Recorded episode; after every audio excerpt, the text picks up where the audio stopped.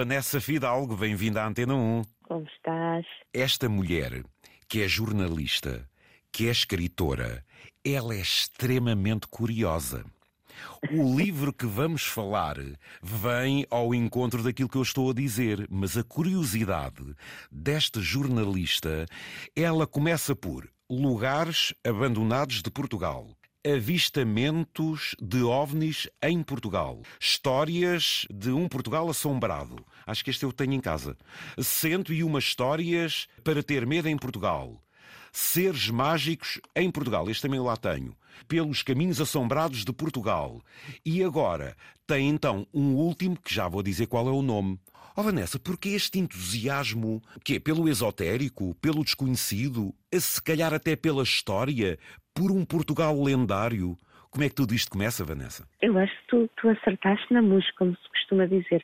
É, é de facto curiosidade e curiosidade uh, de, sobre o nosso país, não é? Não só sobre a paisagem, que é linda, ou gastronomia, mas de facto, uh, uh, sobretudo também curiosidade pelas histórias e, neste caso, até pelas palavras, não é? Aquela sensação de ires na estrada, passares por umas placas e, e ficares, eh, mas no entanto ficares um bocadinho lá também, não é? Ficares a matutar uh, no que é que terá ali acontecido para que chamasse assim, não é? No fundo, mas acho que tudo se baseia na curiosidade. Vanessa, mas eh, lá está, estamos a falar em assuntos que deixam-nos sempre alguma perspectiva de, ou seja, do suponhamos, ou não há aqui às vezes aquela factualidade, porque quando estamos a falar de lugares abandonados, quando estamos a falar do assombrado, estamos a falar de algo desconhecido.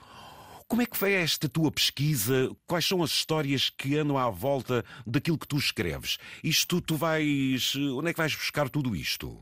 Depende, não é? Depende também um bocadinho das, das temáticas. Há, há, livros, por exemplo, como Seres Mágicos ou, ou Histórias de um Portugal Assombrado, uh, que têm muito mais a ver, uh, uma maior ligação com o património lendário. No fundo, uh, eram as histórias que se contavam sobre esses lugares ditos assombrados. O que fiz foi juntar, reunir histórias um, um bocadinho mais antigas com algumas lendas mais modernas, portanto, com, com histórias que se vão ouvindo contar na internet, nos, nos fóruns sobre essas temáticas. O Lugares Abandonados, ou este livro, por exemplo, o novo, já é uma coisa, por exemplo, o, o, que tem a ver com o património, não é? Exatamente, exatamente. Este já é mais factual. Este... Sim, exatamente. Mas ouvintes, é, por exemplo, quando uh, falamos aqui deste histórico da escrita da, da Vanessa e, e, por exemplo, nos 101 lugares para ter medo em Portugal, o certo é que, para além desta descrição que a Vanessa pode uh, uh, fazer nos seus livros, nós há determinados locais que, quando lá vamos, eles próprios nos metem medo. E há um que você refere no livro livro e que sempre me meteu medo cada vez que eu lá ia, que era a Lagoa Escura na Serra da Estrela. Ah, sim, sim. Dizia-se sempre que havia lá um monstro. É verdade, é verdade. É o nosso monstro do, do Lago Ness. É, do Lago Ness, exatamente. Ora bem, ouvintes, portanto dá para ver como é que nesta dialética da escrita da Vanessa ao longo, portanto, das edições dos vários livros, podemos conhecer um Portugal diferente, surpreendente e às vezes, quem sabe, com alguma, com alguma verdade. Agora, é verdade que há terras que têm nomes fabulosos. Oh Vanessa, então agora entramos nos nomes porque se chama assim. Afinal, que geografia é esta que se mete num livro? É verdade. Eh, este livro eh, tem muito a ver com, com lá está, com esses nomes que, que, que nem conhecia, não é? Os, os lugares, mas que ficavam na, na memória. Eu, um bocadinho, conforme tu passavas na Lagoa Negra, eu passava aqui algumas placas que ficava a matutar, mas a verdade é que o, o, o dia a dia é tão rápido que, que pronto, passava-me, acabava por nunca ir pesquisar uh, a origem daquele nome. Até que houve um dia que deitei mãos à obra, por assim dizer, e comecei a pesquisar uh, mais nomes, assim, uns estranhos, outros que dão vontade de rir, claro, nestas coisas. Outros, uh, outros para pôr bolinha vermelha? Sim, outros assim mais malandrecos, não é? Que geralmente são aqueles que as pessoas gostam mais. Aqui para nós, dá-me um, um, que te possa ter surpreendido. Afinal, todos nos surpreendem, mas assim um, um, um, um giro. Um giro. Olha, nós temos, por exemplo, aqui o, o Pau Gordo, em Cascais, um, que lá está, era um desses sítios em que eu questionava, passava ali e questionava-me porquê, porque é que seria o nome, e afinal tem a ver com uma árvore que uma árvore tinha um tronco muito grosso, tu. Portanto, um pinheiro até, uma espécie de um pinheiro. Portanto, nada assim de, de tão uh, transcendente. Pronto, esse foi um dos nomes assim engraçados e aqui muito perto. Mas depois temos, por exemplo, muitos nomes que têm a ver com espécies de vegetação ou espécies até animais. Temos uh, nomes ligados a atividades económicas, não é? Digamos assim, por exemplo, a albergaria dos Doze. Era porque efetivamente uh, havia ali uma uma albergaria à, à, beira da estrada uh, e que tinha uma, uma uh, capacidade para acolher 12 pessoas. Há assim coisas que. Ah, depois a albergaria dos 12, porque 12. tinha capacidade para. Ouvintes, já viram como é que um simples nome de uma terra pode gerar um conhecimento que, ao fim e ao cabo, até ajuda a definir a região e a terra.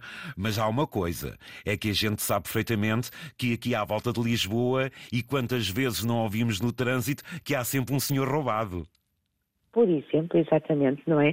Que é aí uma, uma zona de, de odivelas, odivelas. e neste caso, não é? Vamos buscar um bocadinho aqueles temas mais antigos, remete para uma lenda, precisamente, para a lenda de um roubo numa igreja, um roubo de, de arte sacra e que veio a ser desvendado depois e, e, e o, autor, o seu autor até foi enforcado, mas foi uma história que deu que, que falar e que pensar, Sim. porque no fundo era, era um, um pobre coitado, eh, era alguém até que, que não tinha muita noção uh, do que é que tinha feito, tanto que até tinha devolvido uh, o material do, do, roubo pouco depois, mas viviam-se os tempos da Inquisição uh, e tudo aquilo foi associado inicialmente aos judeus e havia que ah, condenar okay. alguém. Exatamente. E então esse desgraçado acabou por arder pois, na fogueira, fogueira, não é? Vanessa, mas também quando a gente quer encontrar uma explicação histórica para uma terra que se chama Beco do Olho do Cu,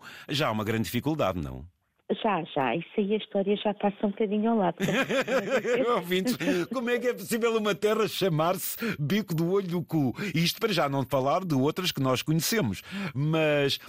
Oh, Vanessa, isto é um livro que, para além do trabalho que de sempre dá e do rigor que tu impões na tua escrita, este foi muito divertido fazer, não?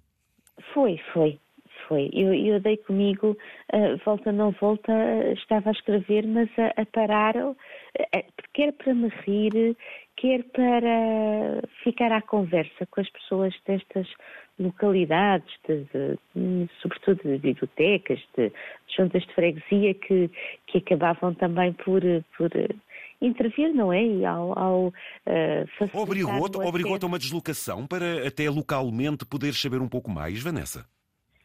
Localmente não, não tanto. Nós hoje em dia acabamos até por ter uma imensa facilidade, não é? e a pandemia mostrou-nos também isso, um, esse mesmo.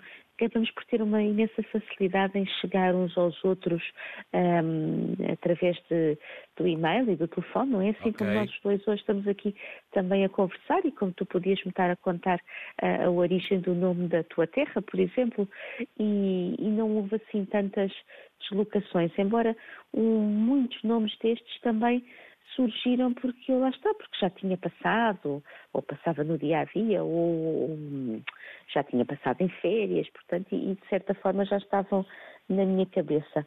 Outros foi descobrindo mesmo, olha, pelo mapa. Houve dias em que eh, basicamente abri o Google Maps e fui por ali viajando, e, e a verdade é que Portugal tem sítios, além de paisagens incríveis, tem sítios com nomes incríveis. Então não, boa farinha, carne assada, mulher morta, ranholas, mata-cães, angústias, fraga dos mal casados, eh, val dos azares, nariz, palhaça, porca, deixa o resto, que é muito engraçado, quem, quem vai para. Uh, triste feia, borracheira. Ah, os Açores têm o rabo de peixe. Ah, E depois ainda temos a venda da gaita ou mesmo a picha.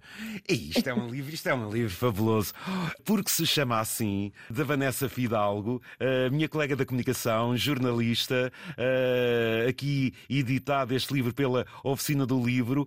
Este livro está disponível ou já está esgotado, Vanessa? Pelo menos através dos, dos meios de lojas digitais está disponível. Eh, na altura do Natal sei que houve pessoas que não o conseguiram encontrar eh, em algumas lojas físicas. Eu penso que também era derivado da, da procura, não é? Própria claro. da época e também porque uh, e era nos sítios se calhar mais centrais, não é? Onde vai muita gente. Mas penso que agora a questão já está, já está sanada. Muito bem.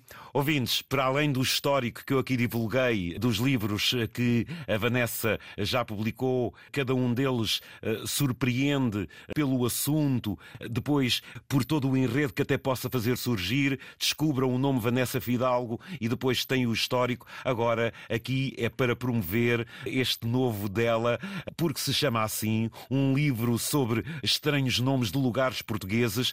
É surpreendente. Vanessa, parabéns parabéns por este fio de, de, de literatura, de, descobrindo Portugal de assuntos que muitas vezes as pessoas uh, ou não se lembram, ou não, se, ou não relacionam, ou outras até que se questionam. Muito obrigado, Vanessa, por um enriquecimento literário e, neste caso, geográfico de terras portuguesas. Obrigada, obrigada eu e, e, também pelo teu apoio, não é? Que tens sido uma pessoa que, que tem estado sempre uh, presente também ao meu lado nestes, nestes anos todos. Vamos trabalhar, não tarda muito, não, Vanessa? É, é um bocadinho mais tarde, ah, porque nos jornais os horários são assim sempre um bocadinho mais tardios, não é a hora de saída, mas também um bocadinho a hora de entrada. Mas daqui a nada já, já começam as rotinas, não é? Até porque tem pequeninas e a escola e essa não perdoa, começa mesmo cedo. Ok. Autora, jornalista, Vanessa Fidalgo. Foi um gosto, parabéns, até breve e bons e grandes livros. Obrigada, obrigada. Um beijo, Vanessa, bom trabalho. Ti, um beijinho. Outro, um beijinho. muito obrigado. Muito bom.